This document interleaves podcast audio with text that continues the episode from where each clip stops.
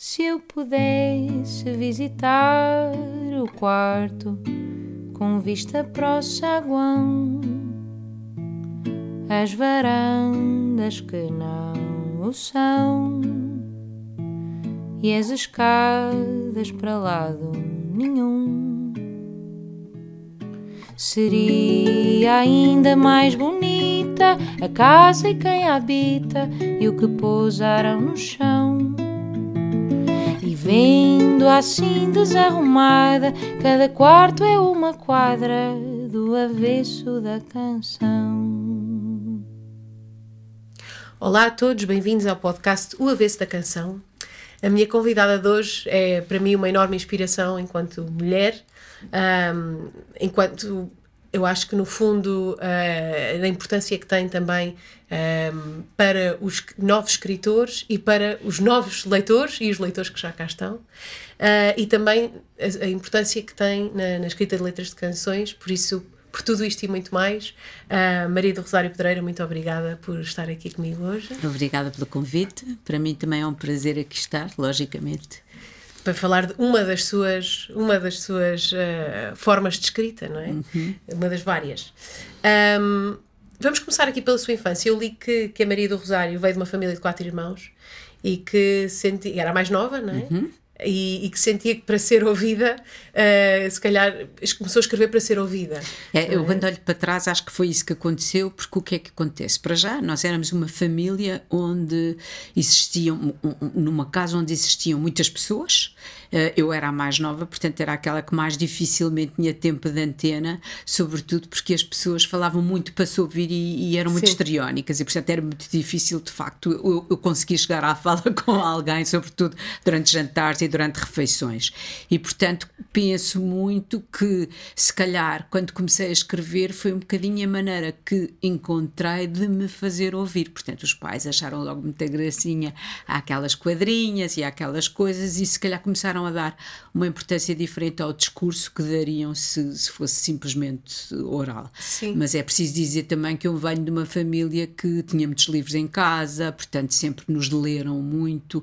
Os meus pais cantavam muito a mal, mas sabiam imensas coisas de cor, lenga-lengas e versos, e, e, vivíamos também com a minha avó, que também sabia imensas coisas, e portanto havia já uma certa predisposição, digamos assim, para a leitura. E uma sensibilidade Sim. cultural, não é? E um ouvido até, eu acho claro. que até havia um ouvido. Nós só nos apercebemos que os nossos pais cantam mal também muito mais tarde na vida. claro, até, mas até eles não a idade, muito. assim, as, as, nossas mães têm a voz mais bonita do mundo. Claro, Até claro. muito tarde, não é? Pois, mas por exemplo o meu pai, que era completamente desdotado para a música, não tinha ouvido nenhum, costumava dizer que só conhecia duas músicas, o hino e as outras. Porque não tinha mesmo jeito nenhum. As outras foram todas iguais. Eram todas iguais para ele. Mas de qualquer maneira diziam-nos muita coisa com o ritmo do verso, uh, as, as lenga-lengas, as adivinhas, essas coisas todas. A então minha já estava em si muito era, presente. Já, é? já estava muito em, em mim presente essa música uh, interior. Aliás, eu acho que mesmo a minha poesia.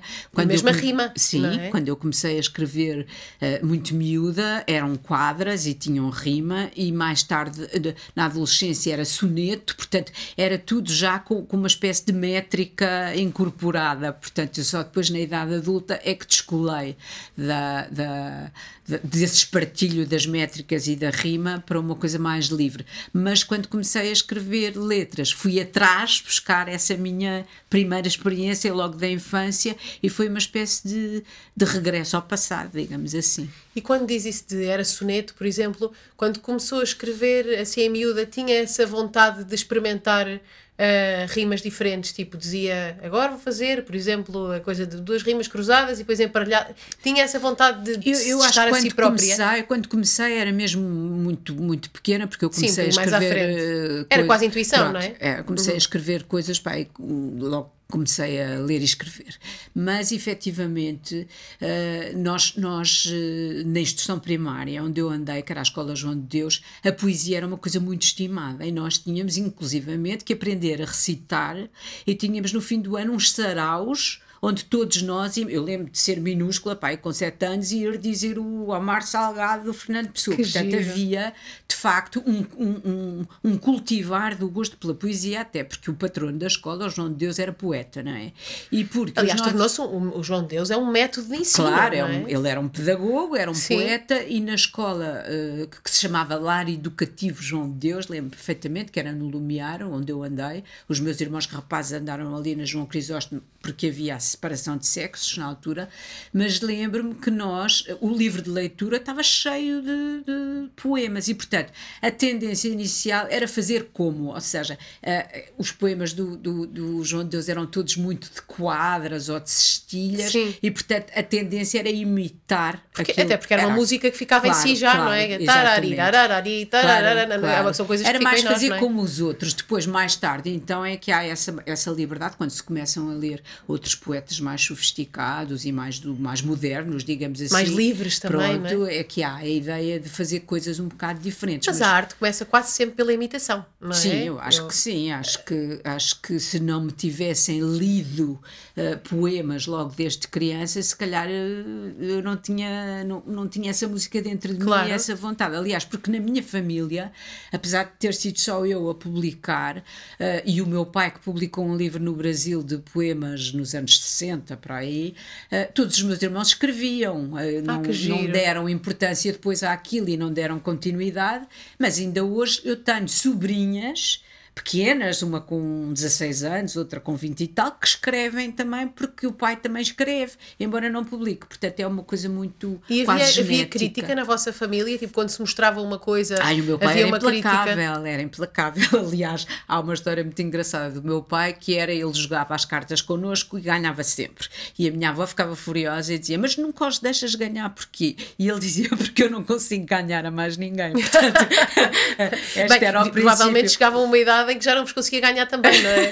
Então Acabava de jogar, nunca mais jogava aí. Claro, então ele, quando não gostava, dizia que não gostava. E, e lembro-me até mesmo quando eu comecei a, a ser um bocadinho conhecida e a programas de televisão, ele dizer-me coisas como disseste demasiadas vezes, ou seja, ou eh, Sim. tens uma bengala que tens que corrigir. E, e, havia de facto isso. Mas por outro lado devia haver uma admiração sua, não é? De- de- claro, claro. Uma vontade também de o agradar, que há. Claro, que há e havia, e havia sobretudo, eu acho, eu acho que sou editora também, porque eh, parte sempre do princípio que é, que é fundamental haver mais gente a ler o que nós fazemos. Eu, eu nunca Sim, publico nada sem mostrar, porque acho que quatro olhos veem mais do que dois, e muitas vezes, embora nós estejamos convencidos que aquilo é o melhor que podíamos fazer, há alguém que chega de fora e diz: Não, porque aqui este verso soa mamamã, soa mal e é preciso corrigir isto. Pronto, Sim, e às sim, vezes sim. nós não estamos a ver.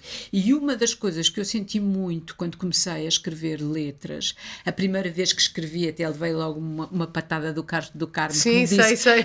isto, é, isto vê-se mesmo que é para uma mulher, eu não posso cantar isto, não é? Eh, Sendo que, sendo que isso também não é completamente assim. O Carlos é que se calhar não se sentia confortável, Claro, mas o Chico mas Buarque pronto, canta ele- muito palavras de mulher, não é? Não, Sim, pronto, mas... não eh, tem que e- ser necessariamente assim, Claro, mas e o depende do intérprete. Zambujo também canta alguns, algumas canções Canta, que, são, canta, canta, que são de canta. mulher. Mas pronto, mas naquela altura eu percebi que, eu- que uma canção ou um fado de facto tem que resultar verdadeiro naquele tempo em que é cantado. Ao passo que um poema pode Sim. ser lido E naquela muitas pessoa. vezes. Pois, e, E naquela, naquela, mais que tudo até, não é? E, e- e, portanto, aquilo que eu percebi logo foi que não só eh, eu tinha que adequar a letra à pessoa que ia cantar, como eu aprendi imenso com os intérpretes sobre questões técnicas, por exemplo, onde é que devem entrar as, tó- as tónicas, as palavras que não são cantáveis, porque eu lembro perfeitamente Um bocado a prosódia também, Claro, não é? quando, quando escrevi o, o, o- Flagrante, por exemplo, Sim. para o António Zambujo, havia um verso que dizia mostraste um seio travessa e, ela, e ele disse-me imediatamente travessa, eu não vou conseguir cantar. Mas ele disse mesmo, eu escrevi-lhe uma vez uma letra e também disse uma palavra qualquer e eu, que eu sou cantora, não é? Ele disse-me, Luísa, não, po- eu não posso cantar aquilo, parece que ela tipo, fica com dores de barriga e tem que ir à casa de banho. e eu, eu a sério, e para mim não soava isso, era-me engraçado, porque essas coisas também são questões Claro, pessoais. claro, mas são... lembro da Aldina também me dizia que o arrota que soava ao verbo arrotar e portanto não, não, não Claro. soava bem cantado, podia, podia ser muito bonito escrito, mas cantado não, e portanto eu diria que nós, Foi apesar de sermos aperfeiçoando a sua arte também com cada dica destas, Claro, é? claro, e, e, e e embora nós tínhamos uma música dentro, às vezes quando depois ouvimos o, a, a, pessoa a cantar, as, as tónicas estão no outro lado e a, e, claro. a, e, a, e a, divisão dos versos é outra, e eu, e eu, eu, eu, eu, já, depois de ter feito tantas letras e ouvir tantas pessoas, já percebo uh, o que é que está mal, por exemplo. Ou o que é que pode correr mal. No outro dia, eu, eu, houve um senhor do Algarve, de uma associação de fado, que me pediu para eu fazer uma letra para uma menina que ele achava que tinha muito boa voz e que ia ser uma grande fadista e tal. E eu percebi logo que ela não sabia nada, porque estava-me a ler coração. Eu disse, não, nem pensar nisto, explico-lhe que ela não pode dizer coração, porque claro. soa mal, não é? Claro, claro. E portanto, essas coisas são coisas que nós aprendemos, sobretudo com, com os intérpretes que nos pedem as letras Sim, e que aconteceu, ensinam Isso aconteceu muito, no outro dia no meu, muito. na minha masterclass escrita de canções. Eu estava a dizer ao rapaz que ele, porque ele tinha, ele escreveu analógico. Ah. E eu disse-lhe, eu disse, a sílaba tónica não pode ser no cu. E depois eu disse, ai, só seja. Mas realmente é, é, é, assim, há, há muitas canções que nós fomos ouvir e eu, é, que, que têm as sílabas tónicas nos sítios que não são, ou seja, ainda, ainda não estava a pensar, na, uh, estava a mostrar ao meu filho, ele canta toda a canção do toda Não há estrelas no céu. E o Não há Estrelas no Céu está cheio disso. O que o velho tem para me dar está, está, cheio de coisas pois. dessas. Não, aliás, começa com Não há estrelas, começa pois. logo assim.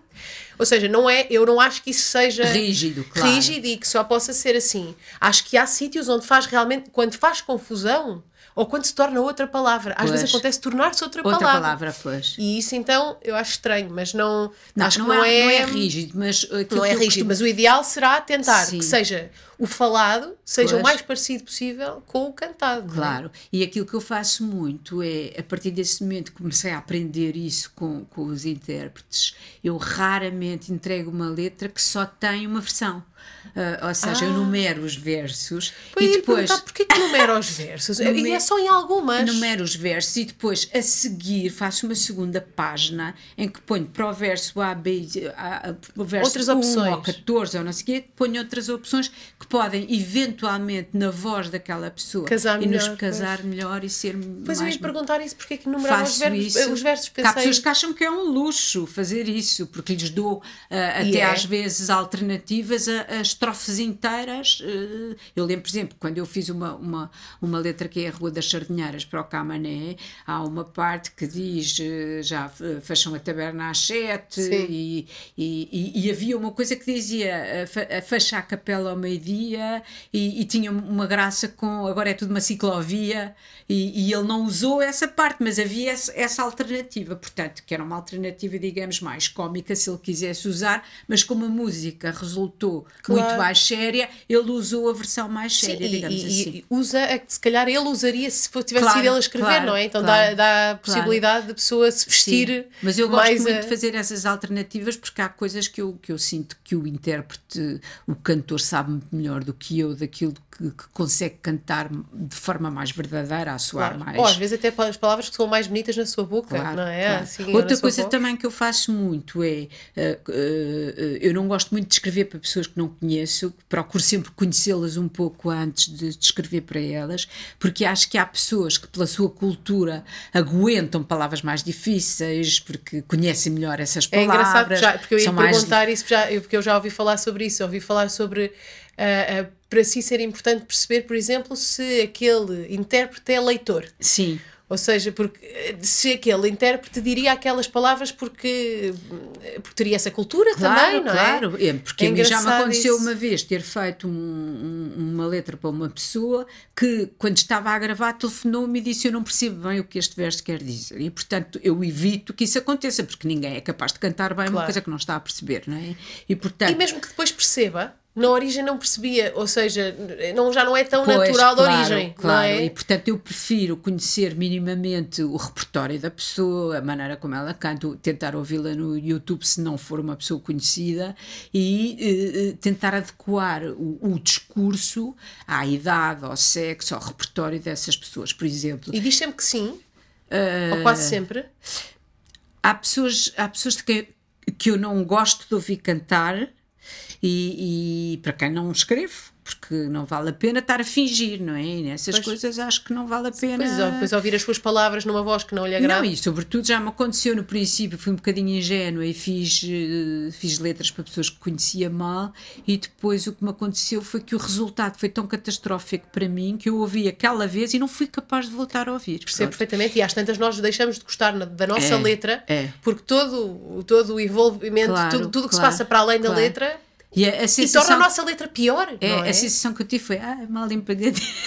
Percebo perfeitamente, já me Não é que eu também. achasse que aquilo era uma obra-prima, mas senti que a pessoa não percebeu nada do que é que estava a dizer. Mas, mas quando nós escrevemos uma letra, quem vem a seguir e põe música ou quem vem a seguir e a canta, tem esses dois caminhos. Claro. Pode tornar a letra muito mais maravilhosa Pois. ou pode tornar a letra muito pior. Pois. Depende, não é? de- E isso também acontece muito curiosamente com a poesia, ou seja, se alguém ler um poema nosso, pode o ler e ser uma coisa, uma, uma experiência fascinante para o autor, mas também pode ser a coisa mais horrenda do mundo. Lembro que uma vez houve uma senhora num festival que me quis fazer um agrado e ler um poema meu. E lê de uma forma, aquelas formas super exageradas. Sim, é? exatamente, aquelas declamações. Sim, sim, sim, E depois com respirações o que sítios é que errados e achou. tudo. E eu, muito obrigado, fiquei um bocadinho atada pés e mãos, porque também não Porque depois destrói também o próprio delicada poema, é? e portanto também não podia ser indelicada com a pessoa, mas houve um senhor que estava na assistência que se levantou e disse: Ah, isto é horrível,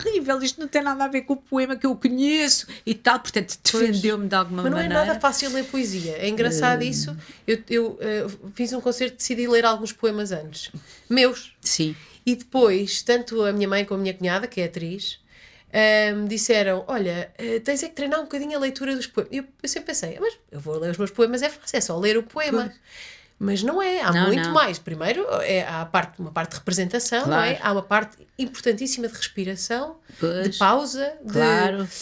E, e nos sítios certos. É, é é uma coisa que requer algum treino Sim, sim. e, e dedicação àquilo. Pois, e, eu- jeito, porque e até jeito, há poetas que leem muito mal os, seus, seus próprios, próprios, claro. poemas e estragam quase os próprios poemas, que são belíssimos lidos, se os Claro. forem dizer. Portanto, há isso tudo que tem que ver com a música com que nós os escrevemos e achamos estranho a música que o outro lhe está a pôr, mas ele pode pôr uma música diferente, mas que calha bem, ou pode pôr uma música Claro, que é claro, completamente ao Pronto. E, e a Maria do Rosário diz muitas vezes que, que, que para si poesia é uma coisa e as letras são outra, que não Sim. as mistura. Ahm, mas sente que quando acaba, quando acaba um- um- uma letra, sente que gostava que ela sobrevivesse sem a música, que ao ler, eu sinto isso com as suas letras, que eu leio as suas letras e para mim pode não a chamar poesia, Hum. mas elas sobrevivem porque muitas letras, de muitas coisas que nós ouvimos hoje em dia Sim. na rádio ou o que é que seja, se não houvesse música por trás, elas não Não sobreviveriam. não é? sobrevivem, mesmo, mesmo não só de hoje. Alguns, eu, por exemplo, eu e Exatamente. a Aldina Duarte fizemos uma antologia de, de, de fados vindos da poesia erudita, ou seja, de autores que escreviam poesia também, Sim. e aconteceu-nos que alguns sem a música eram horríveis. Pois. Mesmo coisas do Ari dos Santos, por exemplo, lidas sem a música, resultavam eh, secas e... Mas e tem essa exigência consigo, ou Pronto. seja, acaba uma letra e lê-a, se- vai, obviamente que não lê sem música, eu não porque... pretendo que ela seja um poema, ou seja, por exemplo, quando eu publiquei a minha poesia reunida, eu não pus lá uma única Sei, letra. sei, sei, Portanto, eu acho que são coisas diferentes. e Eu acho que quando escrevo a letra, eu escrevo a letra com a, com, com- com a consciência de que é eh, uma coisa diferente de um poema e que pode ser um poema. Já escrevi algumas letras que senti que depois no fim eh, que eram poemas e que sou capaz de as dizer sem a música e, e que elas funcionam, resultarem exato. e funcionam, mas outras não, de todo. eh, eh, me parecem poemas, parecem-me coisas mais ligeiras, sem grandes preocupações de léxico, de metáfora, coisas mais, mais Também tem a leves. ver um bocado com o que a própria pessoa espera da poesia. porquê? Porque, o que é que acontece? isso- Acontece que ah, eu, quando estou a ouvir uma coisa, tenho que entender aquilo que, estou a ouvir enquanto está a ser cantado. Se me ponho para lá a pôr palavras dificílimas, ah, estou ainda a tentar perceber ah, E já a palavra passou já passaram quantos- não sei quantos versos versos, e depois claro. cheguei ao fim e não percebi nada da Claro, canção, claro, não é? claro. Portanto, eu tenho sobretudo a preocupação de que resulte verdadeiro na voz de quem o canta e, e, portanto não estou é, é mais um trabalho propriamente Sim, uma, mas é engraçado grande- porque quem lê, os, quem lê os seus, as suas letras, elas eh, todas as que eu li sobrevivem sem, sem música. Eu acho que isso tem a ver com, pronto, com, também com o seu background e com a ideia de criar uma história ou, ou uma narrativa, no Pois. fundo, que tenha princípio, Talvez. meio e fim. Pois. E até porque muitas delas têm isso, que é engraçado. Um, tem princípio, meio e fim. Não sei, tem, há, há sempre, eu adoro, para mim é, é super importante o fim das canções e o fim das letras. Gosto quando elas têm, quando elas ficam acabadinhas, quando Pois, há ali qualquer coisa. E que às vezes é um twist, que outras Pois. vezes não é, é só, Claro. é só assim mesmo um- um- uma coisa que faz com que se sinta que está fechado. E eu sinto isso muito nas, nas suas letras, ou seja, pode não ser a poesia que, que a Maria do Rosário sente como poesia, porque no fundo é poeta também, Sim. mas eu sinto-a como poesia. Não- acho que sobrevivem, no- na minha opinião, eu- eu sobrevivem também completamente sem, calhar- sem música. Acho que também porque se calhar, como eu trabalho como editora e, e trabalho sobretudo com ficção, e a ficção são histórias, muitas Claro. vezes, se calhar também tenho essa influência do meu trabalho de querer construir pequenas histórias. Claro. Só que eh, tem ali são uma pequenas- limitação de três minutos. Exatamente, mas se Tem calhar. três minutos para fazer uma história. É, mas se calhar eu gosto dessa coisa do, do, do voltar ao princípio, do Não, fechar não, não, bem é, o- é, é maravilhoso isso, Pois. maravilhoso. Ah, entretanto, já lhe perguntei mil coisas que tinha para aqui, já não mais à frente, por isso vou, vou- vamos voltar um bocadinho atrás. Hum. Ah, estudou línguas e literaturas modernas, não é? Aí já escrevia poesia, já escrevia, já, já Uhum. Falámos sobre isso desde o início. Foi professora de português. Uhum. Ah, deve ter sido uma ótima professora de português. Eu adorava tê-la tido como professora de português. Gostava de ensinar. Uh, gostava de ensinar português, embora, embora tivesse muitos problemas nas escolas em que ensinei, porque eram escolas com muitas turmas de, de crianças desfavorecidas, que nunca tinham lido um livro, que não tinham livros em casa, portanto é, é, é extremamente difícil e, sobretudo, porque tinha turmas do ensino especial, que eram turmas reduzidas, porque os alunos tinham dificuldades de aprendizagem. Portanto, é muito complicado, obviamente, ensinar a língua Claro. uh, e ensinar o gosto pela leitura a pessoas que têm dificuldades em ler. Eu tive alunos de 12 anos que, quando chegavam ao fim de uma linha, não conseguiam fazer a ligação à linha seguinte da palavra Pois, pois, imediatamente. Portanto, tive, não era propriamente, não eram propriamente alunos deficientes, mas eram alunos que tinham tido problemas uh, a nível de traumas psicológicos, Pois. uh, atrasos de aprendizagem, problemas na vida, pronto, enfim, de uh, alguns até muito provavelmente alunos que tinham comido mal, que se tinham subnutridos, pois, pronto, pois. e portanto foi um de- grande desafio. Sim, vai mas era para além difícil, de era só difícil, adquirir o pronto. gosto pela leitura. Agora, tive alguns alunos que tenho até hoje o contacto deles e, e houve um no outro dia que me fez, que é um arquiteto, e que me fez um, um- um elogio engraçadíssimo, porque eu fui professora dele, tinha ele 11 anos, portanto, e fui professora dele um ano só, e É, ele, mas e é ele com suficiente para 40 marcar uma anos é? disse-me, eu, eu ainda me lembro das suas aulas e sinto um bocado que- que que a Maria do Rosário era um misto do Setembrini e do Nafta, que são personagens do, de- de- da- da Montanha Mágica Que para giro. mim. E eu achei muita graça, porque eu não tive, na altura em que dei aulas, eh, a noção de que tinha sido importante para aquelas crianças, mas para algumas terei sido. Mas se calhar mesmo as crianças não têm. É um bocado o que acontece às vezes Pois. quando vemos um filme que é assim muito forte. Demoramos algum tempo a perceber. Pois, se calhar Ou um processar, livro não também é? acontece Pois, isso. pois. Isso aconteceu com aquele livro do homem que gostava de cães. de- Ah. Eu, eu demorei imenso tempo sobre a morte do Trotsky. Sim. Eu demorei imenso tempo a perceber Do que tinha Leonardo adorado. Padura. Demorei imenso tempo a perceber que tinha adorado esse livro, por Pois, exemplo. pois. Às vezes há, hum, há coisas. Eu acho que as coisas que mais nos marcam, às vezes Pois. demoramos um tempo a perceber que Claro, elas nos marcaram. claro. E com 11 anos, cara, ela também não tinha capacidade de perceber. E depois, ao longo da vida, foi vendo pequenas coisas que tinham sido semeadas por si e que estavam talvez. a florescer, não é? No fundo, eu tenho imensa inveja de pessoas que tiveram professores marcantes, porque eu, eu espero que nenhum professor meu esteja a ouvir isto, mas, ah, mas eu, eu, não, eu acho que não tive nenhum professor Pois. marcante na minha vida. E acho, e acho que, porque eu acho que eh, em Portugal, infelizmente, muitas vezes as pessoas vão para professores, vão para o ensino porque Não não, têm mais outra nenhum. coisa. E não entram em mais Exato. lado nenhum. E, e eu acho que ser professor é um, deve ser um dom. Eu não é? também Uma acho pessoa que tem sim. que ter o dom de e ensinar. Acho, e, acho e uma sobretudo- paixão. E acho sobretudo que esses professores que são professores por vocação são muito injustiçados quando nós falamos dos professores em geral, que Pois são é, maus, é. mas a verdade é que a maioria, Ai, não, tive um professor de história a maioria é, é, é bastante fraca. Sim, eu lembro, por sim. exemplo, nesse período que falou que eu dei aulas de português, lembro-me de estar numa escola na Marquesa da Lorna, ali no, no bairro Azul, portanto nem sequer se pode dizer que fosse uma escola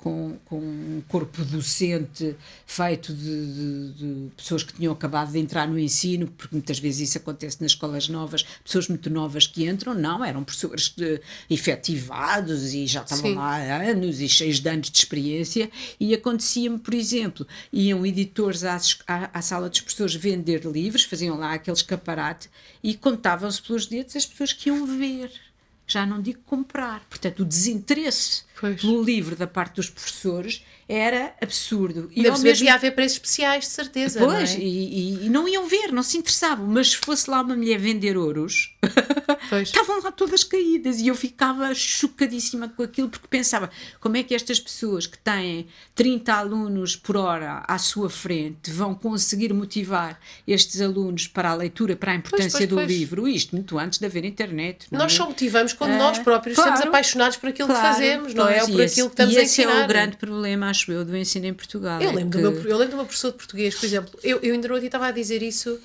à minha mãe, que é, uh, ainda agora eu escrevi para o livro de português e convidaram para escrever ah, um texto sobre as canções de amigo, as cantigas de amigo, de, de Escárnio Beldizer, e o que é que isso tem, qual é a relação disso com as canções de, que nós escrevemos. E foi super giro escrever pois. isso. Eu estava a pensar, uh, realmente, eu tive muito maus professores portugueses, porque hoje em dia eu escrevo e escrevo, uh, e gosto de escrever poesia, e gosto de escrever letras Letra. de canções, e gosto de escrever em geral, Textos. e gosto de, adoro ler.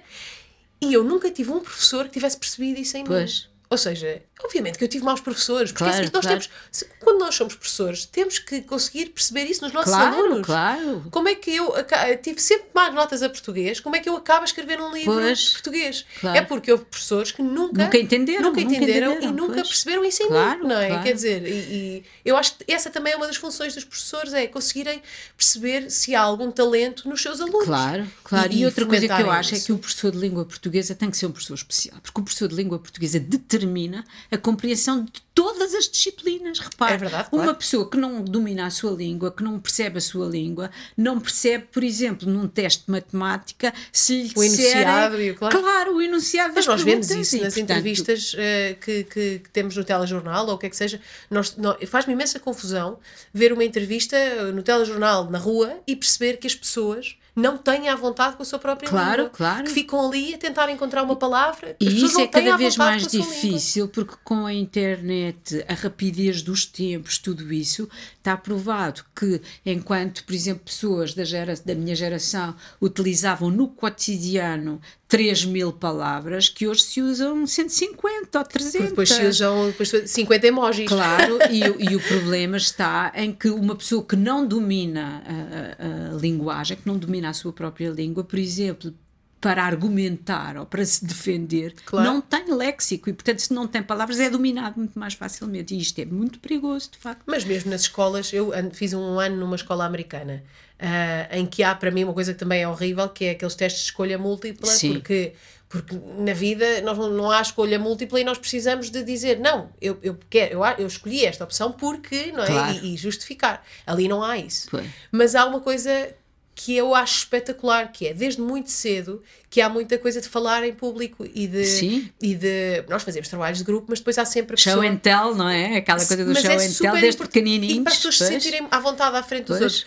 E, e, em Portugal há, há, o trabalho de grupo, mas depois há sempre a pessoa que apresenta o trabalho de grupo, que é a pessoa que se sente mais à vontade, que era sempre eu, claramente. Uh, mas há sempre uma pessoa que se sente à vontade a falar no grupo e então é ela que apresenta. Pois. Mas não há muito essa coisa de falar em frente às pessoas e Sim. isso também nos ajuda muito a, a, discorrer, não é? Claro. A desenvolver um raciocínio, a, a tentar ir procurar novas palavras eu ainda hoje, quando eu leio, eu, eu uh, tenho uma coisa no telemóvel, cada vez que há uma palavra que eu não conheço, ponho no telemóvel e à noite vou ver o significado. Claro. Continua a haver palavras em português claro. que eu não conheço.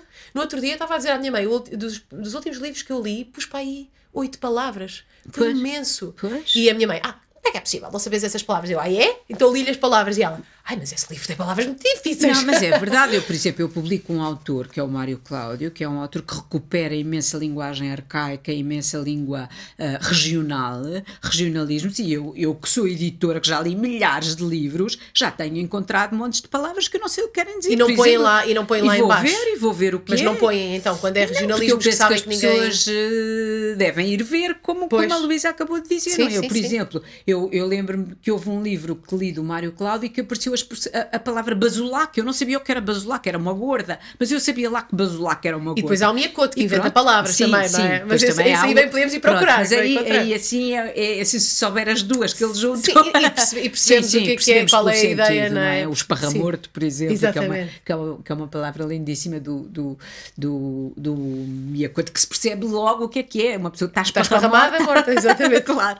Se ele faz essas junções brilhantes. É, mas eu acho que, a, que a, a língua está a ficar cada vez mais pobre por essa coisa das abreviaturas no telemóvel, de, das pessoas de, de, de uma velocidade tal que se escreve tudo a meio, não é? E, e, é. e, as bengalas do tipo e do então vá, e essas palavras começam a entrar de tal maneira no discurso que começam a dispensar outras palavras. Eh, sim, eu às sim, vezes faço nos meus blogs, blogs só sobre palavras que estão a desaparecer, como serigaita, lambesgoia, a tentar, tentar, a, tentar salvá-las. É? A tentar salvá-las. E... O, meu, o meu filho dizia, veio para casa com 4 anos a dizer boé. Ah, não sei o que é boé. E eu disse, Zé, não é boé, diz de veras. De propósito, que eu dava imenso gozo dizer claro. palavras assim, pois. para depois ele ir para a escola, dizê-las. e então a professora dizia assim, Oh, Luísa, o Zé, no outro dia o amigo disse: Ah, isto é boa gira. Ele disse: Não é boa gira, é de veras gira.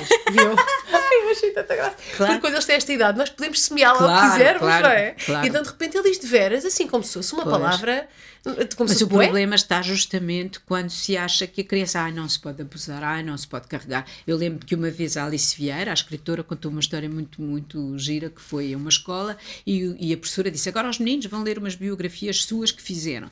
E então houve uma que começou a dizer: Alice Vieira nasceu em Braga, agora ela tinha nascido em Lisboa, viu logo aquilo que estava errado e é cega de nascença. ela ficou horrorizada, então descobriram que havia uma Alice uh, Vieira das não sei quantas que era a diretora da ACAP, que, que, era cega de nascença, de facto, tinha não sei quantos filhos, trabalhava tinha nascido em Braga. Pronto, tinha nascido em Braga, e ela disse: Então, mas tu achas, para o miúdo, tu achas que, que, pessoa que a pessoa que, que está aqui é essa pessoa que tu acabaste de escrever? Ah, não, mas eu fui à internet e fiz copy-paste. E, e ela irritou-se com a professora e disse: Então, e a senhora viu isto e não disse nada? Ai, coitadinhos, eles têm tanto trabalho. E ela disse: Tanto trabalho, copiar e colar Tanto trabalho era ir para as bibliotecas investigar a vida das pessoas. Não, é não é só dia... isso, é explicar a uma criança claro, que isso é um crime. Claro, agora, mas está a ver, se é, o, se é, o, professor que acha que é um abuso pedir a uma criança que saia do copy-paste para fazer um texto com pois. investigação, está tudo perdido, não é? Pois é, mas por outro lado, voltamos ao problema da, da educação outra vez. Pois.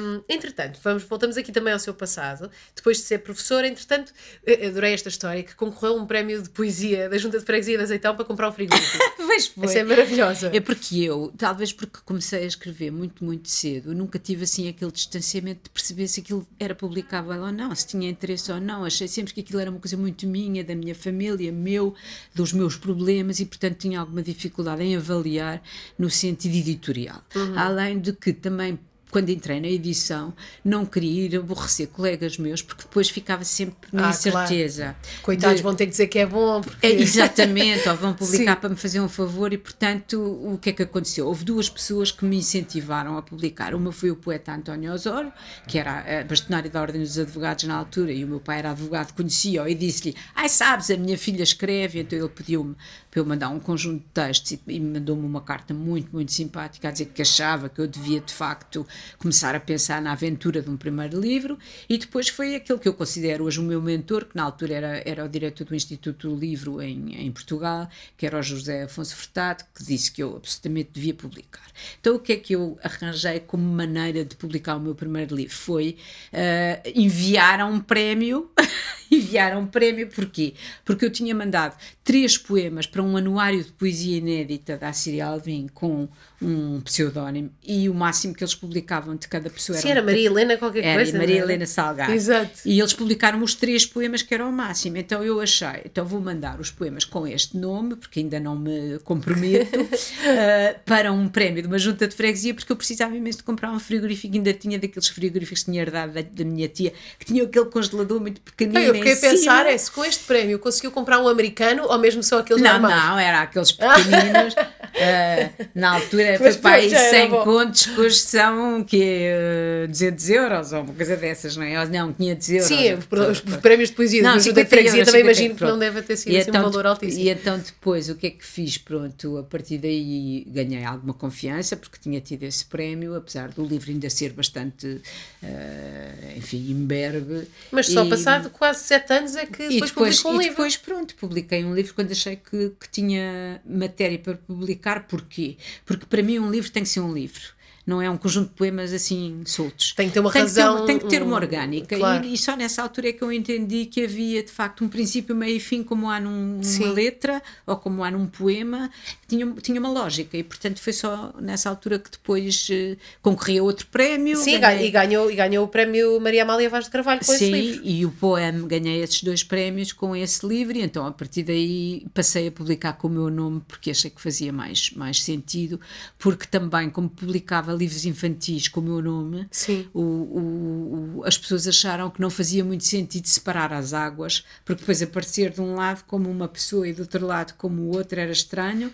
Podia ser só o seu nome de, de poeta, não é? Era, mas era às vezes para as entrevistas, ou isso, dava, isso ia dar confusão, e portanto passei a assinar com o meu próprio nome, embora o António Osório, nessa primeira carta que me escreveu, me tenha dito que eu devia procurar um nome literário, porque o meu nome não era, Não era muito literário o suficiente. E realmente Maria do Rosário não é um nome, não é grande coisa, mas pronto. Eu acho, que, eu acho que os nomes, depois, por exemplo, Rui Veloso, não há nome menos eh, artístico do que. Rui Veloso, e depois é, É, não é? pois, eu acho que pois. as pessoas depois também, os nomes depois também se transformam. É, Colam-se um bocado à, à personalidade daquela pessoa. e- É, e- é e- verdade. pois, é Sei lá, verdade. Sérgio Godinho. Também não acho que seja um nome muito artístico, mas depois é. Ou seja, não. claro, claro. Ah, Não sei. Acho que os nomes depois também se transformam em nomes artísticos. Ahm, só que o primeiro livro que lançou, Sim. isto, isto se, se não tá, se não vou como o rapazinho buscar à internet e está Sim. errado. Antes destes livros de, de poesia, lançou um romance. Ou, ou estou com a Não, cronologia lancei um errada? romance, lancei um romance em 93. Não, primeiro lancei coisas juvenis, pronto, foi por onde Sim, comecei. sim, sim, sim. E depois E lancei foi- um romance em 93. As coisas juvenis foi quando você tirou a prosa. Sim. Uh, uh, o, o romance que eu lancei em 93 já estava na edição nessa altura. Foi o próprio editor em, onde eu trabalhava que quis publicar e era um livro que eu acho que foi muito terapêutico para mim porque foi a minha avó que tinha vivido sempre connosco morreu mais ou menos nessa altura pouco antes e eu precisei de escrever aquilo para para tirar o mal, para Claro, tirar, claro. fazer o luto da minha avó, pronto. E é um livro que é muito familiar, é muito sobre a minha família, muito sobre a minha história de vida eh, com os meus irmãos e com os meus pais e com a minha avó, com os meus amigos da altura também, e eh, que saiu, mas foi um bocadinho filho único, porque a partir do momento em que eu comecei a trabalhar a sério na edição e a ler os livros fantásticos que me apareciam nessa altura, mais valia deixar-me de coisas e publicar os livros dos outros que me pareciam bem melhores do que o meu. Pronto. E nunca mais se tirou a prosa, então. Eu Nunca mais, quer dizer, publico contos, às vezes pedem-me contos para revistas, ou, ou, ou às vezes apetece-me escrever um Ou texto. crónicas, ou isso, ou escrevo seja, muitas isso. crónicas, mas assim, um romance é uma coisa que exige uma disciplina muito grande. Pois, pois, claro e não sim. só exige tempo e disciplina e entrega, que uma pessoa com um horário completo, um trabalho a tempo inteiro, raramente consegue fazer. Uh, claro, Ou então tinha que tirar, sei mas lá, um ano sabático ou uma coisa do género, Uma coisa é? dessas. E por outro lado, eu também tenho uma posição um bocadinho delicada, que é se eu sou editora e, e- e eu não posso publicar uma coisa pior do que aquelas que, que vêm ter comigo, porque aí assim eu posso estar a ser desacreditada. Podem dizer assim, ah, Pois, ela não pois. gostou do meu livro, mas também aquilo é uma porcaria. Pronto, portanto, eu Bem, mas prefiro- isso haveria, mesmo que fosse incrível, Pois. essa pessoa haveria sempre dizer isso, se não tivesse portanto, gostado eu- do livro e, dela. portanto, eu também não, como, como também não, não, não me considero uma escritora como, como alguns escritores que é, não podem viver sem escrever, não. Uhum. Eu, eu gosto mais de viver do que de escrever, eh, não, não, não saio da sala. Também se tem que viver como- para escrever, não é? Pois, mas eh, há pessoas que vivem para escrever, não é? E eu, eu não é o meu caso, pronto.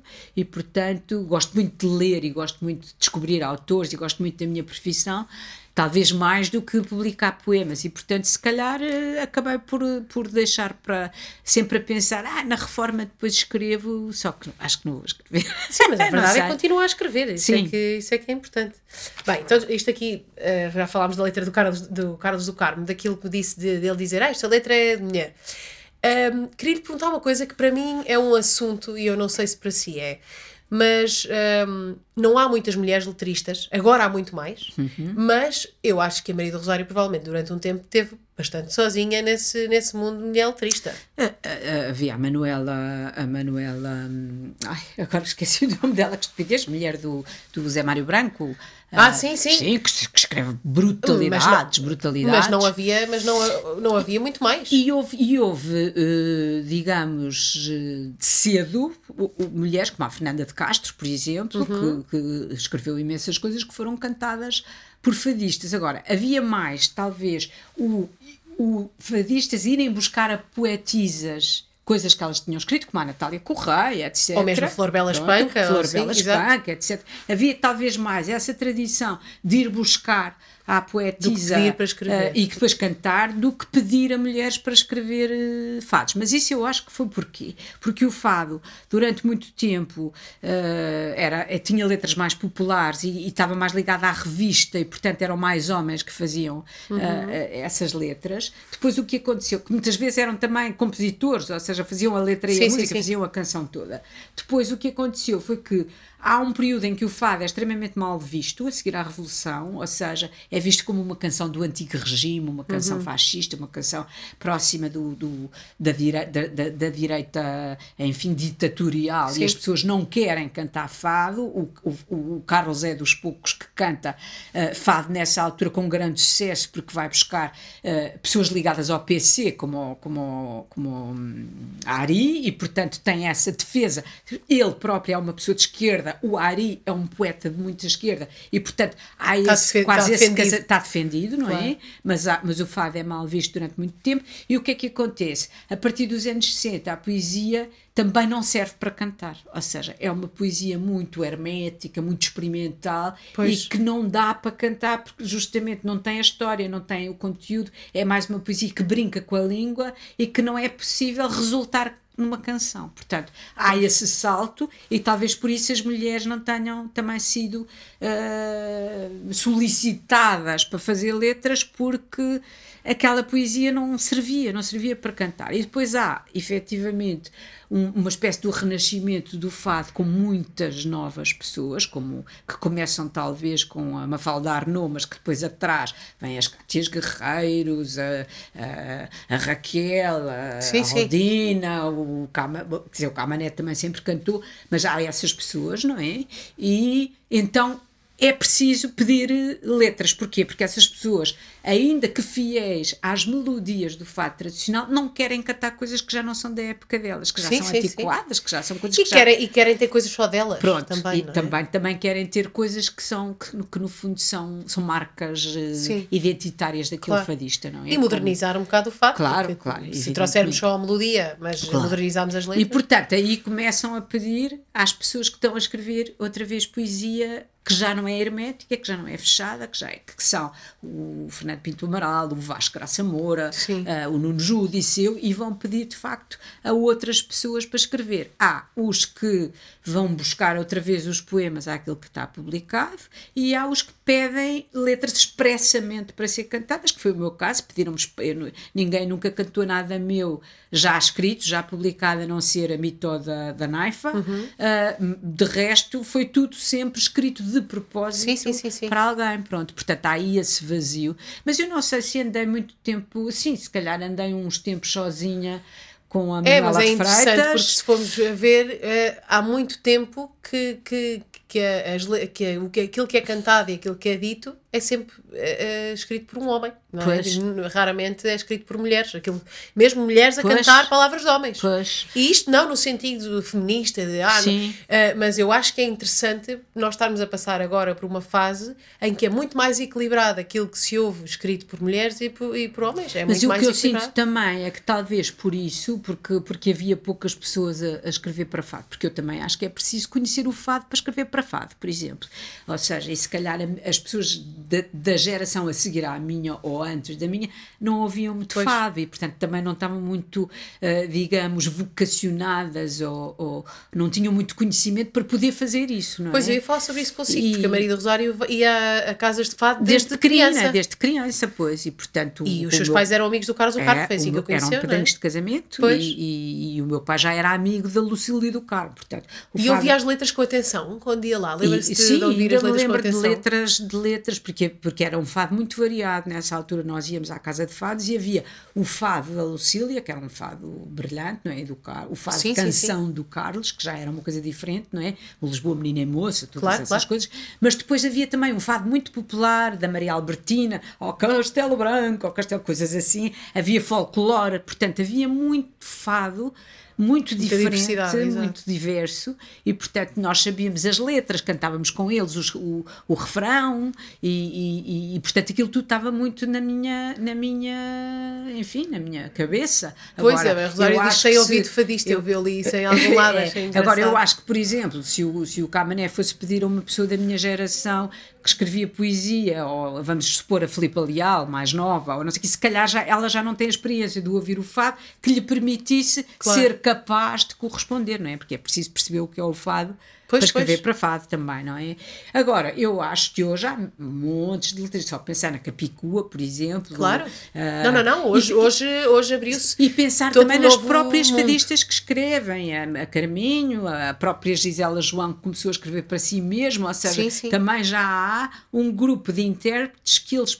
A Aldina Duarte, que há anos, que escreve para ela e para outras pessoas, portanto, há um grupo já. Sim, de, no último de, disco dos Ambus, não, no último, que este saiu agora sim, mesmo, mas no anterior, ela, ela uma canção lindíssima. Linda, pois. E escreveu para muitos, muitos fadistas, o Pedro Motinho, etc. Portanto, pois. eu acho que há muito, muito, uh, já há muitas mulheres a escrever letras. Não, para... agora sim, agora sim. Eu estava a dizer, era nessa altura pois. que passou que. Mas realmente... aí eu acho que tem que ver, não só porque a poesia não era cantável mesmo. Como o fado em si não, não, como não, não, fado não, não, jogava com os poetas, era, não era? Era porque as pessoas não estavam habituadas a ouvir fado. O fado foi ressuscitado uh, a partir da, da, da, da Mafalda Arnaud, diria eu, porque pois. antes ele não estava muito bem visto. Havia o Carlos, que era, que era uma figura, mas não havia muitos satélites, ou pois, seja, pois, as pessoas não ouviam muito fado. Aliás, eu ouço, ouço muito uh, regularmente pessoas como o Camané dizer que nem diziam que gostavam de fado quando eram miúdos porque tinham medo de ser gozados e portanto havia essa coisa contra o fado que, que, que, não permitia que demorou a voltar a estar na moda, não é? Sim, a própria Aldina começou a gostar de fado quando conheceu a Beatriz da Conceição porque dizia pois. que até lá ouvia, era rock e coisas do tipo, não é? Não, não havia essa E a Rosário o que é que ouvia em casa para além de fado? Ah, música brasileira, muito, o Chico, o Caetano Também ajuda muito na escrita de, letras, E, e é? ouvia as músicas que faziam parte do meu tempo, o Elton John, os Moody Blues, os Supertramp, todas essas coisas que, que, que, que, faziam parte da nossa idade, no fundo, e claro, que, claro. os Rolling Stones, eu ia para o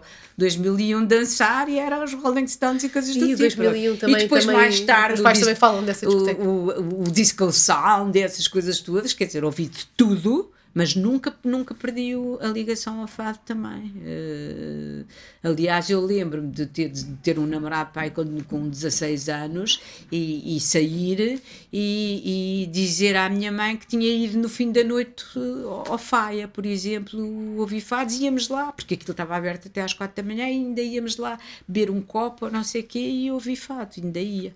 Portanto, nunca perdi esse, esse contacto com o Sim. fado. Um, aqui, uh, escrevi aqui, as letras que escrevo quando, as letras eu escrevo quando quero, já a poesia é ela que, quem chama por mim.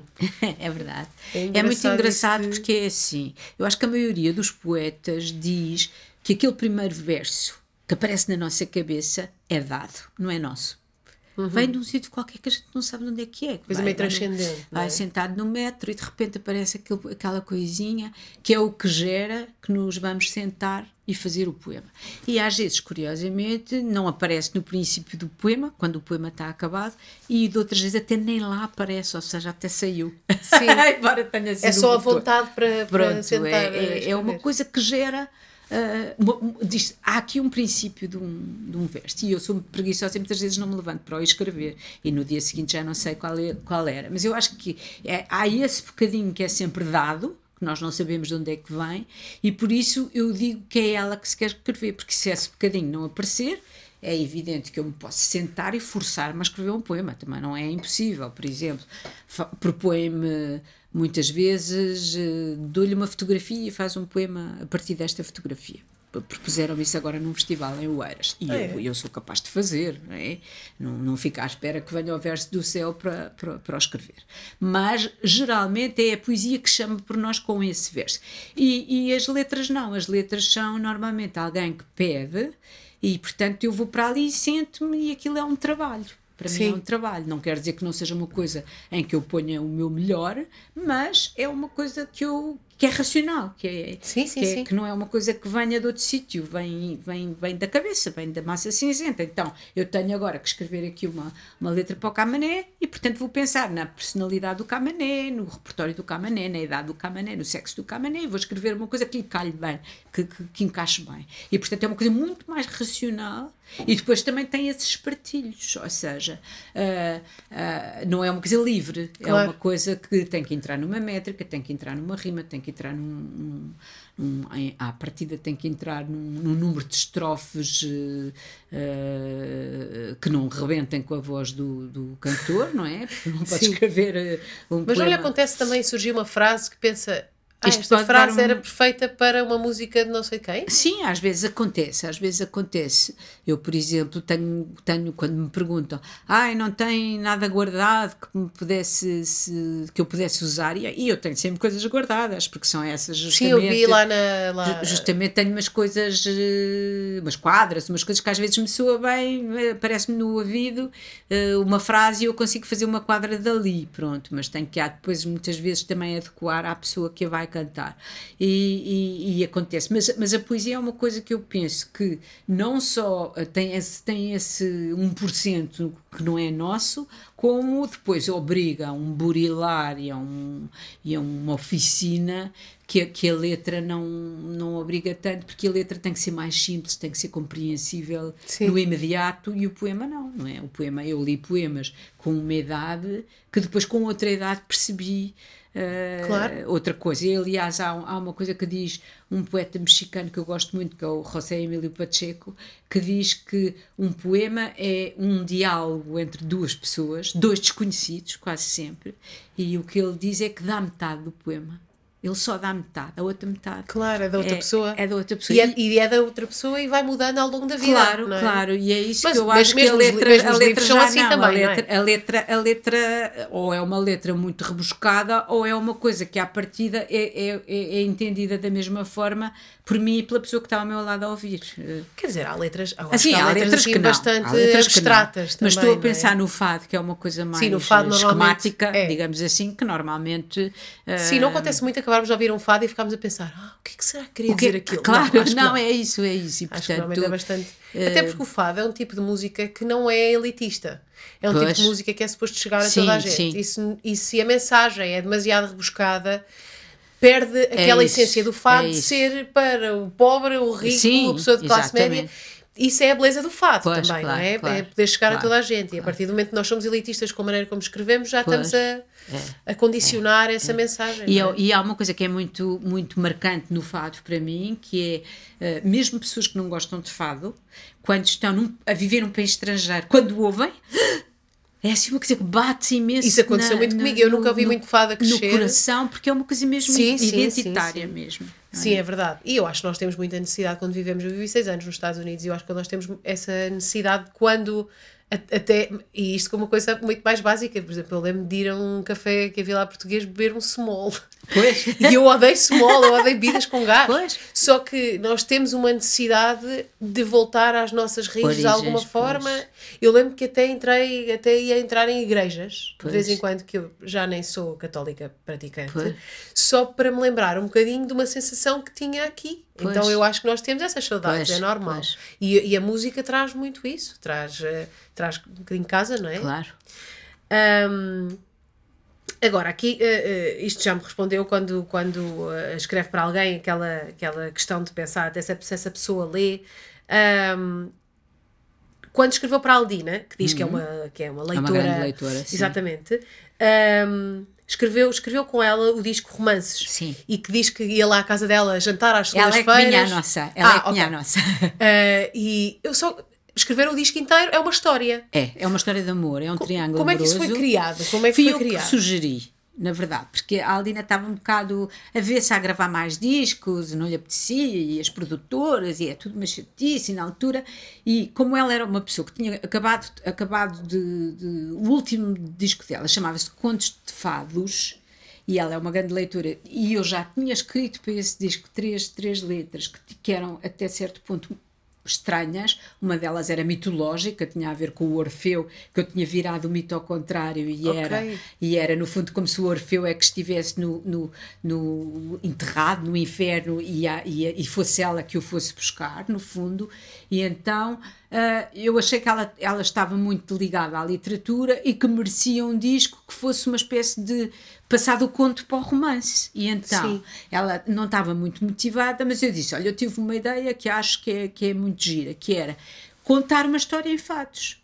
E ah, era uma relação amorosa, ah, eu disse-lhe mais ou menos aquilo que achava que deviam ser os momentos dessa relação amorosa, portanto, desde que se conhecem as pessoas. Sim, teve momentos-chave, não é? Chave. Ah, a paixão, o casamento, a traição, porque, porque o, o- o disco começa com duas amigas e um, e um, um homem que não sabe bem com qual delas Pois, e depois fica deve com a andar. amiga, Fica com é? uma, mas depois Exato. trai, trai-a com a outra, não é? Depois fica e depois, doente, no e fundo, depois vão e depois no lá. fim eh, ficam as duas amigas e ele vai à vida, não é? Exato. E portanto, esse final, por exemplo, foi a Aldina Foi que a Aldina, pediu. não foi? Pois eu- eu foi a. Aldina que pediu. E em algumas circunstâncias, a Aldina pediu para eu fazer correções na história, justamente para passar por eh, uma coisa mais verdadeira. Eu lembro-me que a raiva, por exemplo, há, o lado raiva, que é ela está num, abandonada, está num sítio onde, onde há uma espécie de festa, não é?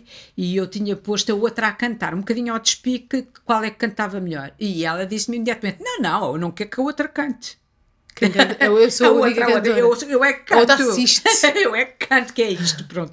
E, e, portanto tirámos uma estrofe desse, desse poema. Foi muito giro, porque foi uma história que nós fomos construindo semana a semana nesses jantares. Eu ia escrevendo. ah, Ia escrevendo tipo as ideias da história e depois ia para casa e escrevia a poesia. não, a poesia não, nos- eu ia escrevendo poesia, sozinha e depois eh, propunha-lhe, Ah, na- ok. mostrava-lhe nesses jantares de segunda-feira e íamos fazendo logo as alterações do que soava pior, do que era mais difícil de cantar, do que ela não, não achava que tivesse que ver com a personalidade dela. Ok. Eh, co- não, aqui cortamos isto. Ela, isto- ela, ela era a sua editora, portanto. era. E foi, mui- foi muito giro porque foi, a história foi construída ah, ah, em, em- a par, digamos assim. Tínhamos a ideia do, do, do todo, mas depois fo- fomos criando o episódio as Que duas giro. juntas. E, e depois foi, foi ainda mais bonito porque a produtora da, da Aldina propôs que fizéssemos um segundo disco. Que era um disco de não fado. Sim, são as mesmas canções, mas, em com não outro fado. ritmo completamente diferente. E, Sim. portanto, é, é, é uma E história esse que pode disco correu super bem, teve ótimas sim, críticas.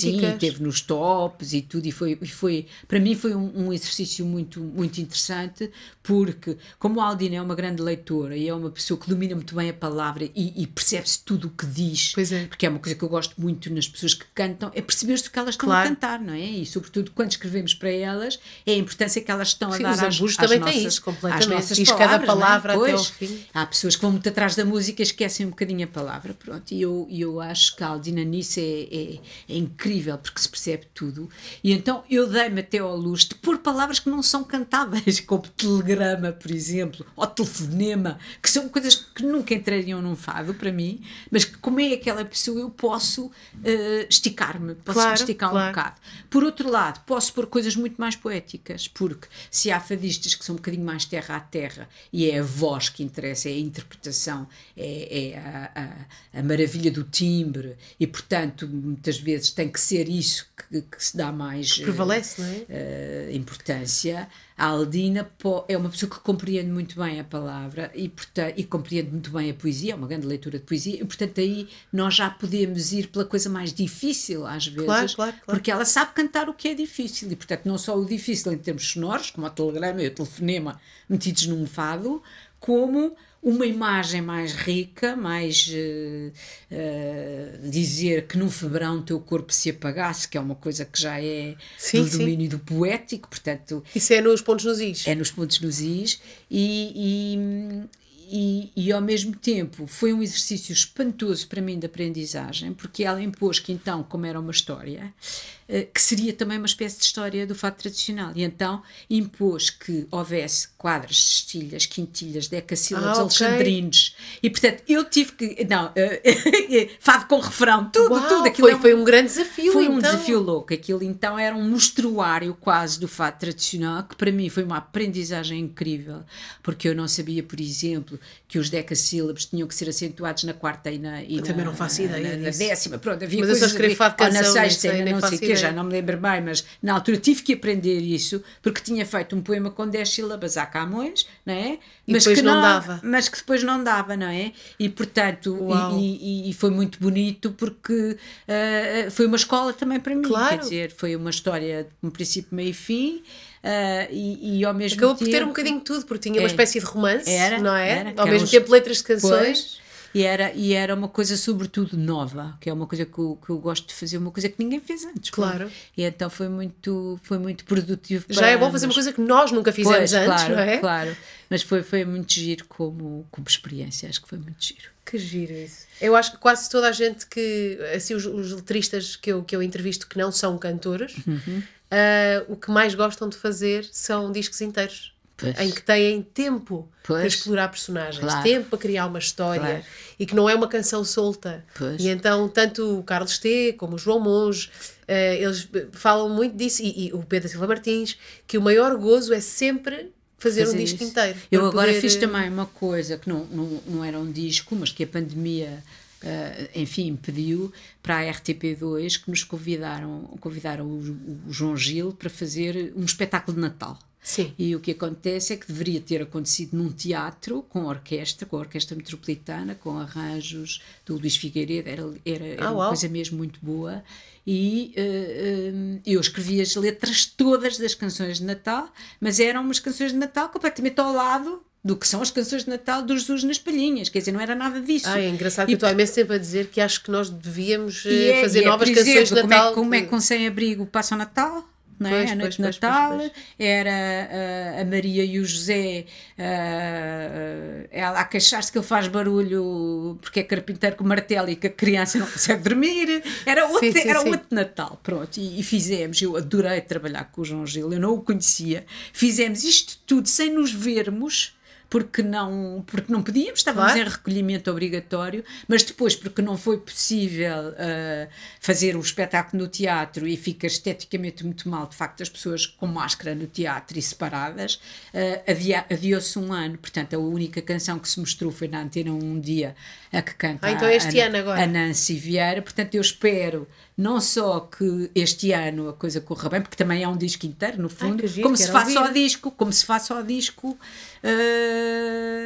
Eu, nós fizemos, aliás, nós, eram sete canções, mas nós fizemos mais três a pensar em fazer um disco e vamos ver se conseguimos fazer o disco, porque podia ser até um presente de Natal claro. bonito para para... E faz falta novas canções de Natal. Eu não, e com pessoas de agora, com o Zambujo, com o Buba Espinho, com a, claro, com, claro, a claro. com a Ana Bacalhau, pronto, têm cantores diferentes e foi, e foi um desafio também que eu adorei fazer porque não, não, nunca tinha trabalhado com o João Gil e, e, e de facto eu normalmente pedem para fazer letras e depois põem a música a seguir e foi incrível porque eu não estava nada habituada a escrever para a música que já existia ah, ok e ele é super rápido a compor e então ele só me mandava músicas mas diziam ai que eu estou e depois sente que tem que caber naquela claro, pronto e isso também foi muito giro porque foi o outro lado da coisa foi aprender a escrever para uma música pré-existente, que eu não tinha muita experiência. É, eu acho. É muito eu, mais agora, eu agora estou a fazer a mesma coisa com, com uh, temas do, do Bernardo Sassetti. Sim.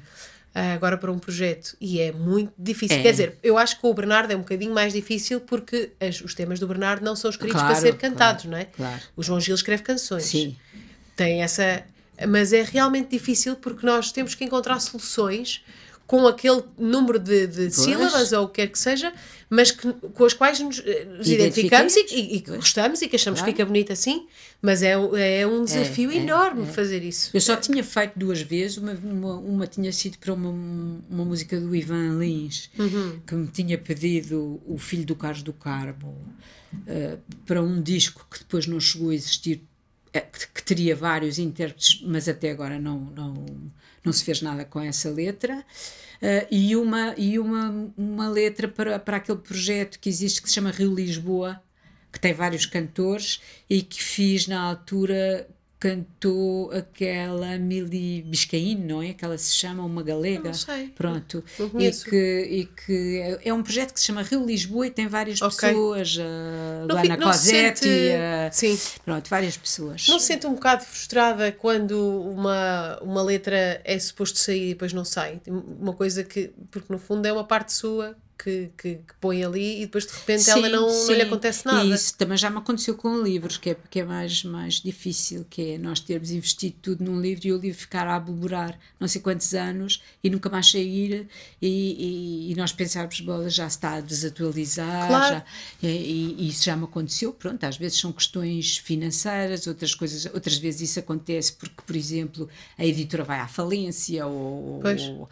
Eh, já me aconteceu uma vez terem-me pedido para fazer um conto sobre um quadro do Fernando Lanhas e, e depois não me pagaram e não saiu e, e pronto, e, e eu escrevi de propósito para aquele quadro, portanto não faz nenhum sentido publicar Claro. noutro, noutro contexto. Não, e é frustrante uma conto. pessoa eh, entrega-se aos projetos, Claro. não é? Mas, mas geralmente eu não tenho por acaso muitas coisas não cantadas, tenho mais coisas que. E, tem, e como é que lida com, eh, se já aconteceu, como é que lida com a rejeição? Com enviar eh, um poema para Bem, alguém e essa pessoa.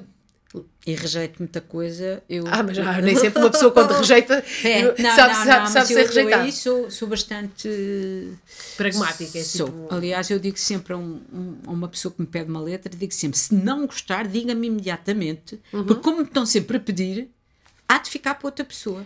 Pronto. Ok, isso era a outra pergunta. É, já aconteceu dizer-lhe que não gostam tanto da letra e conseguir encaixá-la noutra pessoa. Sim, sim, já me aconteceu. Já, o- a maior frustração é quando a pessoa aceita e canta mal. Isso, isso é que eu não gosto mesmo. Mais vale então dizerem que não, isso não é? é? que é horrível. Agora, eh, eu digo Mas não lhe sempre- diz nada. Digo sempre às pessoas que eh, digam, pelo amor de Deus, o mais honestamente possível, se gostam. E, e, por exemplo, uma pessoa com quem eu trabalho imenso, que é o Pedro Motinho, manda-lhe imensas coisas que ele diz: não, não, isto não é para mim, isto não me vai ficar bem. Pois, sentem-se à vontade já. eu acho, eu acho que isso é legítimo, Claro, ou seja, claro. não, não devemos eh, fazer fretes.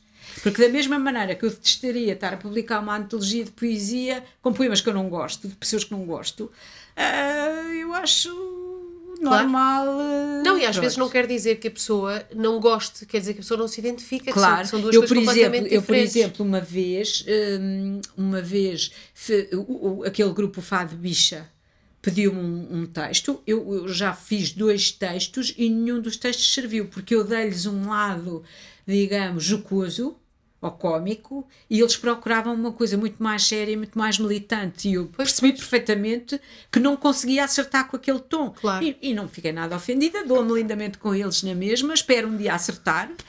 Pois, pois é, porque não leva a coisa para um lado pessoal. É, é- não, acho não, que faz. nem- claro, claro que sim. Sim, mas nem sempre é fácil isso. Às vezes nós eh, gostamos muito, entregamos muito um poema e achamos. "Pá, era Pois, mesmo isto que eu queria. pois. E de repente, ah, não é. É- é- pronto, nem sempre é fácil lidar com essa rejeição. Queria só saber, como- mas realmente faz Sim, sentido. Acaba sim. por rejeitar muita coisa, Claro. também faz sentido que saiba que a Claro. rejeição não é uma coisa pessoal. Pois. Ahm, eh, o seu trabalho é isso, exato. Ah, mas isso já, já me disse mais ou menos na- nos seus poemas, mas ahm, como o seu trabalho é, acaba por ser editar, eh, acaba por ser, não, é editar eh, Outras eh, outras pessoas e, e- e- e aca- acabar por, por, criticar, e críticas construtivas e, e destrutivas, se calhar também.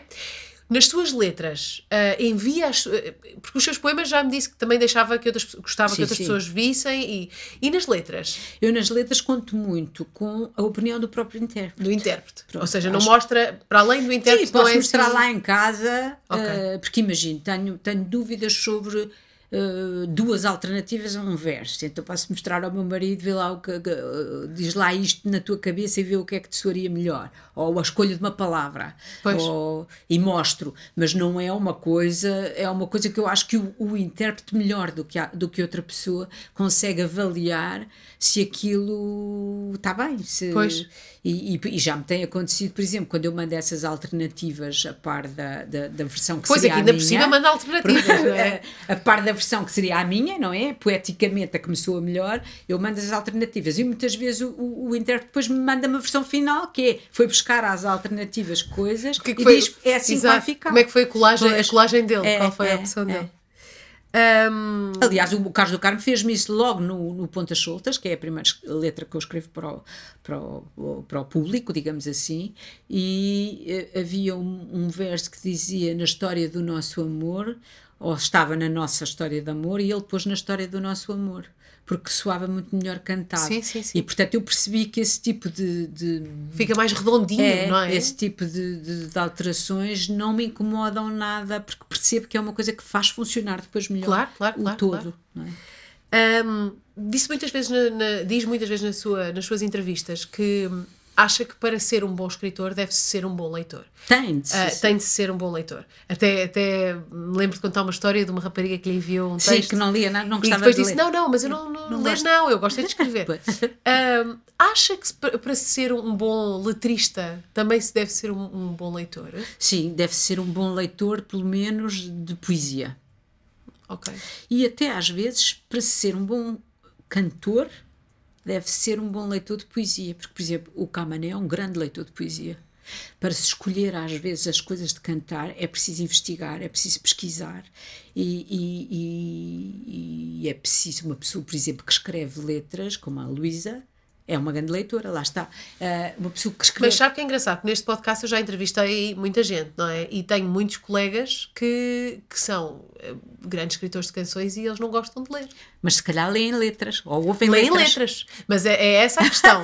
isso não é. eh, Ou seja, isso, isso não é necessariamente ser Pois, um leitor. Pois É- não. é- é- não Pois sei. não, não Será sei. que é? Para não mim, sei. Para mim, a- a- a- as letras. Para mim estão- também é importante, As letras estão muito, estão muito ligadas à minha experiência poética adolescente, com as rimas, com, com, com as métricas. Portanto, eu não consigo separar. Acho que se não tivesse escrito essas letras lá atrás, esses poemas lá atrás, com a rima, com, com a métrica, se calhar não era capaz de escrever eh, fados ou letras para canções como escrevo hoje. Mas eh, admito que uma pessoa que ouça muita música seja capaz de fazer letras sem ler livros. E que, se- e que Agora- preste muita atenção às letras, não é? Sim, agora o que acho é que se calhar eh, resulta melhor ter um léxico mais alargado Claro. ser um bom leitor. Não, e é uma pena. No fim é mais que tudo uma pois, pena, claro, não é? Eu claro, acho. claro. Hum, agora, a Maria do Rosário diz que, que se considera pouco escritora, que é uma leitora profissional. Sim. Isto eu li. Sendo que já escreveu um romance, livros de poesia, livros infantis, tem um blog, já escreveu crónicas para o DN e escreve letras de canções. O que é que é exatamente para si? O que é que faz de si então um escritor profissional? É, é dedicar-se, seria dedicar-se só a isso? É, seria não viver sem isso. É, aquele, que, seja, aquele que diz de não eu acho que conseguir. uma pessoa, por exemplo, o, o António Lobo Antunes acaba um livro e entre acabar esse livro e começar o outro está em depressão completa porque não sabe o que há de fazer à vida. Ou seja, a vida dele é escrever, não é? Sim. E a minha não é. Eu sinto que não é. Que a minha vida é muito mais ler. Se me dissessem assim, só podes fazer uma das coisas, ler ou escrever, eu lia. Porque há Ok. milhares de coisas para ler que eu, eu, eu, aliás, penso muitas vezes, quando penso na morte, penso, ai, as coisas que eu vou deixar por ler. vai Ai, eu ser também penso isso e tenho tremendo, não é? 33 anos, mas eu penso isso porque também. não há tempo para ler tudo, não é? E, portanto, penso muito mais E depois nisso continuam a sair coisas, esse é que é o problema. eh, do que as coisas que eu deixei por escrever, pronto, porque eu acho que eh, um autor mesmo bom, mesmo premiado, mesmo sobrevive uns anos, mas não sobrevive eternamente, quer dizer, haverá uma meia Pois, claro. deles que vão como o Homero, que vão chegar cá, Sim, sim, é? sim, mas, eh, mas os outros vão morrendo pelo caminho e vão deixar de ser lidos. Portanto, para mim é mais importante o que eu conseguir ler até morrer do que o que eu deixar escrito para a posteridade. E, portanto, é, é aí que eu digo que me considero mais uma, uma leitora profissional do que uma escritora Adoro, adoro essa, essa ideia de leitora profissional. Um, agora, eu escrevi, para terminar, eh, escolhi aqui três de- de- das suas letras Hum.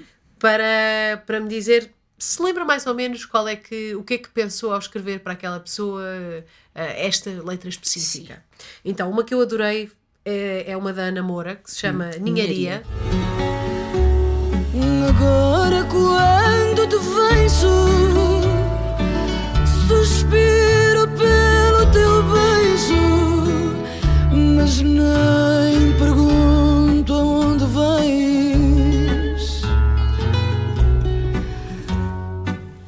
Chamo baixinho o teu nome, na culpa que me consome, mas sei que é tarde demais.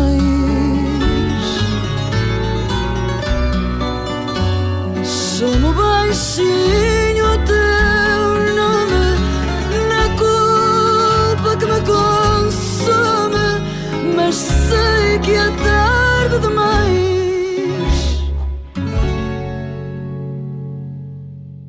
Ela, ela até não se chamava ninharia, chamava-se Por uma Coisa de Nada, acho eu, que é um dos versos, e depois foi o, uh, o, produtor, o produtor, ou assim, que me pediu, como estava a palavra ninharia na, na, só por essa ninharia no, no, no poema. Sim pediu porque achou que funcionava melhor. E é, e é, é uma palavra bonita, ninharia. Eu, é, eu, eu, acho que a Ana Moura, uh, que agora está a fazer um caminho paralelo, não é? Sim, que, sim, sim, sim e que eu acho muito válido, porque acho que as pessoas eh, às vezes também são muito escravizadas pela, pelas companhias discográficas. Sinto muito, claro. às vezes, que já são as companhias que nos perguntam se nós queremos escrever para determinada pessoa. Já me sim, aconteceu sim, isto. Sim, sim, a mim também. A mim em vez de ser o próprio intérprete. A mim é quase sempre pois, assim agora. E faz-me um bocadinho de eh, confusão que o próprio intérprete, que é quem vai cantar, não tenha voz ativa nisso. Ou, é. E o obriguem a fazer concertos, concertos, concertos, dá cabo da voz, não é? E portanto, até gostei e achei respeito muito este caminho que ela agora anda, tipo. Sim, mas uh, o que eu acho quer é. está com isto tudo para não, já. Mas a verdade é que, uh, e isto completamente fora de contexto, mas é assim: eu, a Ana fazia os concertos, ninguém é escravizado. Pois. A Ana fazia os concertos que não, ela queria claro, fazer. Claro, mas se calhar cansou-se. Eu acho é que às vezes uma pessoa não sabe, neste meio, nós temos muito medo pois. de dizer que não. Pois. Porque temos medo que se dissermos claro, que não, vamos ser esquecidos e acabou pois, a nossa carreira. Pois. E não temos a confiança suficiente muitas vezes para dizer não, eu vou parar durante um mês. Pois. Ou eu vou tirar férias. Pois. Sentimos que se dissermos que não a um pedido que seja, ele nunca mais vai vir. E então. E eu acho que isso é que é o problema. Mas o que eu acho que é válido agora da Ana é que todos, to, toda a gente tem, todos os artistas têm o direito de experimentar coisas claro, novas. Claro, claro. E, e no fado, e o fado, como qualquer canção tradicional, como é que o flamenco, ou o que é que seja, muitas vezes é muito fechado é, nisso. É, é. E depois tem muita gente que critica logo e ah, isto é tão horrível, que isto não é fado. Mas o que é que é o fado? Não é? Fado, o fado e, pode, e pode muito, ser, pode ir mudando, isso, pode isso ser sempre. mutável. A própria Amália, é? quando começa a cantar com músicas do alemão, os próprios guitarristas claro. vamos às óperas, também achavam que aquilo não era nada fado, não é? Sim, eu acho que nós temos que. As tem pessoas que se inovar. Ter, exato, tem que inovar. E se têm vontade, há, há de sempre haver pessoas que têm vontade de cantar fado tradicional, exatamente pois. como sempre foi. E ela tem vontade de fazer uma coisa diferente. E eu acho que nós, enquanto artistas, se não fizermos aquilo que gostamos, claro, também não vamos estar a ser verdadeiros claro. e não vamos estar a ser felizes e vamos estar a enganar as pessoas que nos vão pois. ver. Por isso, e eu, eu ouvi uma vez uma história de alguém de dizer que, ela, que ela, foi apresentar um projeto com uns rapazes e que foi o Tosé Brito que descobriu que ela era fantástica e era no fado. Pronto, portanto, afastou-a desse caminho uh, que ela foi apresentar e, e, e transportou-a para um outro caminho. Pois, e ela é onde ela encaixava, não é? Ela é maravilhosa. Ela a é, Ana ela pode é uma... cantar os parabéns, claro, não é? Ela Quer é dizer, ela tem uma voz tem uma voz quente, quente, quente, Olha, cada super vez que sensual. os concertos dela chora, chora, e chega assim à alma é, mesmo. E eu, e eu, quando escrevi essa letra, foi também um bocado, senti que era fantástica para ela, porque era aquela letra da pessoa que foi trocada, uh, uh, mas que se percebe que, que que ama ainda perdidamente a memória desse, desse, desse amor que é uma Mas ela não foi trocada, ela achou que tinha sido, certo? Pô, Vou, quer dizer, espera aí que eu tenho aqui porque não, ela ela, ela, ela, ela, depois, ela, ela interpretou mal e depois não conseguiu mal, voltar atrás. Porque ela depois diz. e ela queria ter fiz, voltado atrás e não voltou. Exato, mas o que fiz não tem remédio, tudo pois. é solidão e tédio. Não mereço ser feliz porque nunca fui eu capaz de logo voltar atrás e, desdizer, e, des, e desfazer, desfazer, o que fiz. fiz Agora, quando te vejo, suspiro pelo teu beijo, mas nem pergunto onde vais. Chamo baixinho o teu nome, na culpa que me consome, mas sei que é tarde demais. Pois, ou seja, é uma pessoa que. Não, isto foi um ela erro. que foi um bocado ciumenta. Claro, foi ciumenta, achou pois, que ele estava a olhar claro, para a outra e disse: Ah, então vai-te embora pois. já. Exatamente, e depois arrependeu-se. E depois arrependeu-se. E eu achei que essa letra, de facto, precisava mesmo daquela voz quente da. da Mas aqui aconteceu Ana, uh, uh, aquela, aquela coisa de saber, vou escrever para a Ana. Sim. O que é que seria uma história que ficaria bem na voz da Ana? Foi assim? Foi Foi, foi, exatamente, foi. Ok, depois, lembra, depois pô-la aqui nesta, nesta traída não traída. Sim, Foi sim. assim. Adoro esta letra. A outra, ah, ah, vou deixar ah, esta para o fim. Ah, a outra gostei muito foi o Fato, Fantasia, Fato Fantasma, que Sim. escreveu para o Marco Rodrigues. Mas ainda não, ainda, ainda só agora é que vai sair. Ah, é? É, ainda não Ah, saiu o ok. disco, ainda não saiu o disco. E, que, e, e porquê? Porque pediram para eu fazer uma letra para Fado Tango, pronto. E eu já tinha feito, acho eu, uma letra para o Fado Tango para outra pessoa e é muito complicado quando já fizemos para aquela música, fazer outra para a mesma música. Pronto, já me tinha acontecido também com o Fado Maier, que acho que já fiz três Fados Maier. Mas pronto, ah, comecei a pensar, ah, onde é que eu vou pegar? Ah, porque ele gosta muito do Fado Tango, tem uma letra do, do Luís de Macedo, que é o Cansaço. E então o que é que eu fui fazer? Eu fui à letra da Amália, fui ler o Cansaço e pensei, vou fazer uma espécie de remake Sim, sim, do- tipo do- moderno da. moderno do cansaço, porque o cansaço é a história de facto de uma pessoa que se olha no espelho e, e- e vê nos seus olhos os olhos de uma pessoa que passou por ali, por aquela casa, por aquela vida e que já morreu, que já, que já partiu, pronto. Então, então eu fiz o fado fantasma um pouco a pensar nessa letra do, do, Ah, é do cansaço e que, é, e que é de facto também um pouco essa história que é a mulher foi-se embora, e, e- mas a presença dela está lá, está lá sempre. Sim, há é? aqui uma parte que eu adoro que diz. eh, eu tirei aqui uma parte só para. que diz: Quem morreu à minha beira. Eu acho que é engraçado no início nós não conseguimos perceber se a pessoa morreu ou, ou não, se pode, não simplesmente ter, foi. pode não ter morrido, pode ser uma metáfora, não é? Mas eu acho que Pois. depois. Eu, eu Sim, senti que sim, sim, depois. sim. Mas ao início eu pensei que se calhar era uma pessoa que tinha ido Pois. embora, não é? Tinha acabado uma relação. Mas quem morreu à minha beira está tão viva como o lume. Eu adoro esta parte. Porque não partiu inteira e arde assim traiçoeira, numa sombra, num perfume. Pois. É tão bonito isso. e depois, ai, é tão tarde o cansaço. é tão tarde o grande. cansaço. Ai, tão Deve grande. ser grande. Claro, não fazia sentido que tarde. Ai, é tão grande o cansaço de a ter e já não ter. Se não desato este laço, morrerei do que não faço, porque isto não é viver. Muito bom. É muito bom isto. Adorei, adorei. Ainda Mas é isso que eu digo, que os fins Pois, são sempre. remate. Eu adoro, eu adoro o remate. Acho que é, não sei, É. eu sinto mesmo isso que eh, nas canções. Gosto mesmo quando o fim me traz alguma coisa assim que fecha, ou que, ou, que- ou que de repente me traz alguma coisa Eu já novo, ouvi ou- a gravação, mas ainda não sei o disco. Pronto, o disco acho que Sim. sai lá mais para novembro ou Eu a única vez que fiz assim de escrever para fado, um fado tradicional também foi para o Marco. Eu nunca tinha feito, nunca tinha escrito para um Ah. Pois. fado tradicional. ah, ah, escrevo sempre Pois. para fado canção. Pois. Nunca tinha experimentado. Também foi para ele a primeira vez que fiz. E para o Marco aconteceu-me uma engraçada. Eu não sei se já contei neste podcast, mas eh, o Marco pediu-me uma primeira letra. Ah, eu não sei se foi. Eu já eu escrevi para quase todos os discos dele, mas eu acho que foi para o segundo. E eu pensei, pá, quero imenso escrever um fado sobre dois travestis que se apaixonam. E porque eu, eu depois percebi que era demasiado ousado para um fado. Para um fadista. Não, e tem que fado da bicha, que eles vão gostar. Pois, mas então escrevi e ele disse: Ó Luísa, não, não vou cantar isto. Eu, "Ah, Mas, Mas mas, mas passa ao fado de bicha que eles andam sempre à procura de letra. Ai, tenho que, tenho que procurar isso para lhes enviar. Porque escrevi essa. Eu vou-lhe eu vou dar a ah, morada deles. Ainda depois. tenho, tenho que ver se ainda gosto, mas eu fiquei Pois. triste. Depois escrevi-lhe outra que ainda não te ouvi, já nem me lembrava, que era sobre, sobre a ruga. ah, É uma ruga que fala com a Pois. pessoa. Ah, e pronto, e diz que, que não quer a companhia das rugas de sorrir, quer Pois. só ser a ruga triste. e pronto, e depois lembrei-me que escrevi essa. Agora, para o último, deixei uma que é especial para mim, por, obviamente, por várias razões, ah, mas que é uma letra que eu adoro, que é o Mano a Mano. Vim chorar a minha pena no teu ombro e afinal a mesma dor te condena. Choras tudo o mesmo mal.